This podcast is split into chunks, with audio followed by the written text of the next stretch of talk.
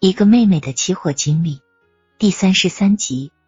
这天，三零七合约创出一千四百八十五元每吨新低，并以一千四百九十二元每吨报收，我们三人皆大欢喜。而三零九合约在一千六百二十元每吨不上不下，表现出了它的抗跌性。但不管怎么说，也是在跌势之中啊。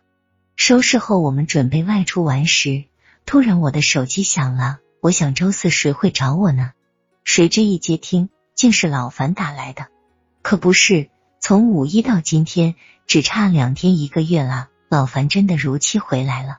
他说他给我带了山西高品大鸭梨。让我去取，或者他送过来。我对玉姐、红妹说：“咱们去看看老樊，每人保险能吃上大鸭梨。”当我们来到老樊家时，他也是刚进家不久，他整个人都变了样，完全成了一个比民工还民工的样子，但似乎精神不错。我们听了老樊讲了这一个月的经历，对老樊的吃苦耐劳精神大为赞叹。原来。老樊到阳城和济源县交界处时，看到他过去认识的朋友都不在那个地方了，估计活又不好找，没办法，只好每天蹲在公路边，看哪个拉车坏了，上去给人家帮忙。公路上前不着村后不着店，那没大车往往难以碰到个帮忙的，正求之不得呢。这样混了两天，听一个司机说，好多拉煤车由于严重超载。为了不让交警罚款和卸货，往往不走主要公路，而走其他山路时，出事故更多。老樊就离开公路，到其他山路等候。果然，有的只能拉五十吨的车，加长后拉六十吨，加上山路峻峭，十分难走。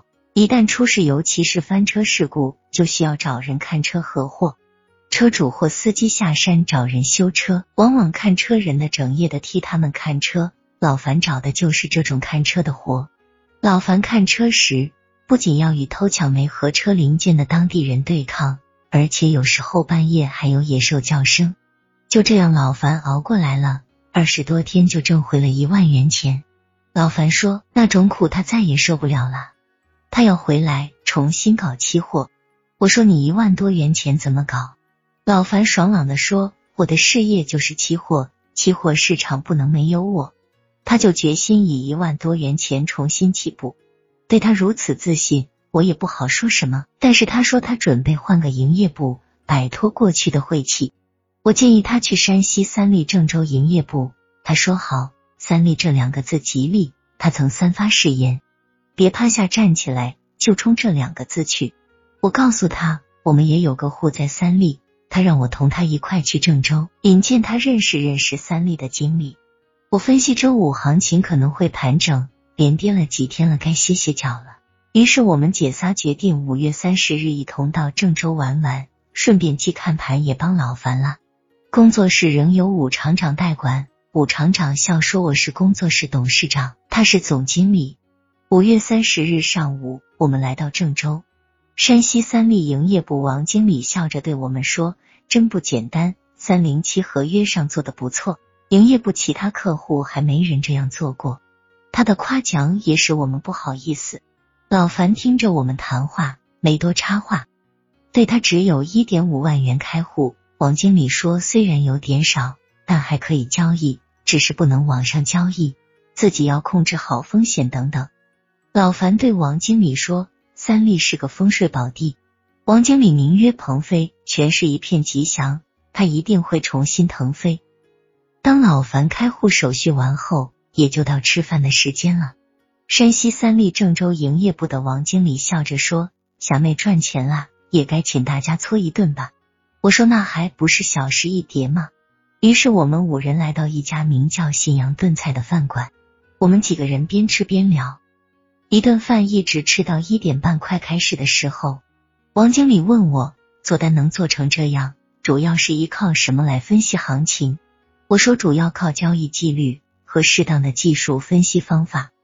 王经理说，如果能进一步完善一下的话，将来胜算的几率会更高。我问王经理怎么进一步完善，他说除了技术分析以外，最重要的应是基本面分析。好的、准确的基本面分析往往比技术分析强。他这么一说，我知道王经理也算个基本面派吧。于是对王经理讲：“作为小散户，我们无法及时了解到准确的基本面消息啊。”王经理说：“霞妹，你如果有兴趣的话，在征得他们同意的情况下，我可以介绍你认识来咱们营业部搞淘宝的现货商，还有利用咱们营业部平台的交割库。对于套保现货商，我不太感兴趣，因为我们市的粮食购销公司那个王经理已经给我讲过不少道理了。”无非就是期价高了卖上去，等待到时候交现货。平时不太关注投机盘的运作。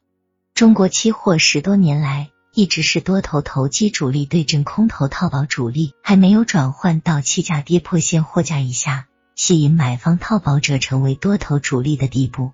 因此研究了也没用。但是我对交割库制度还是感兴趣的，因为仓单因素毕竟是一个双方斗智斗勇的筹码呀。我问王经理哪家交割库在利用咱们营业部的平台，他说好几家，但主要是山西阳曲国家粮食储备库。他说抽时间与该库负责交割的副主任崔义兵先生联系一下，如有可能让我们去参观了解一下。我说那就太好不过了。吃完饭后，我与王经理说下午我们还要再开一个户，于是与王经理分手后。我们四人来到以红妹名义开户，原先由老樊操作的那家营业部，主要是想撤户统一集中到三立营业部去。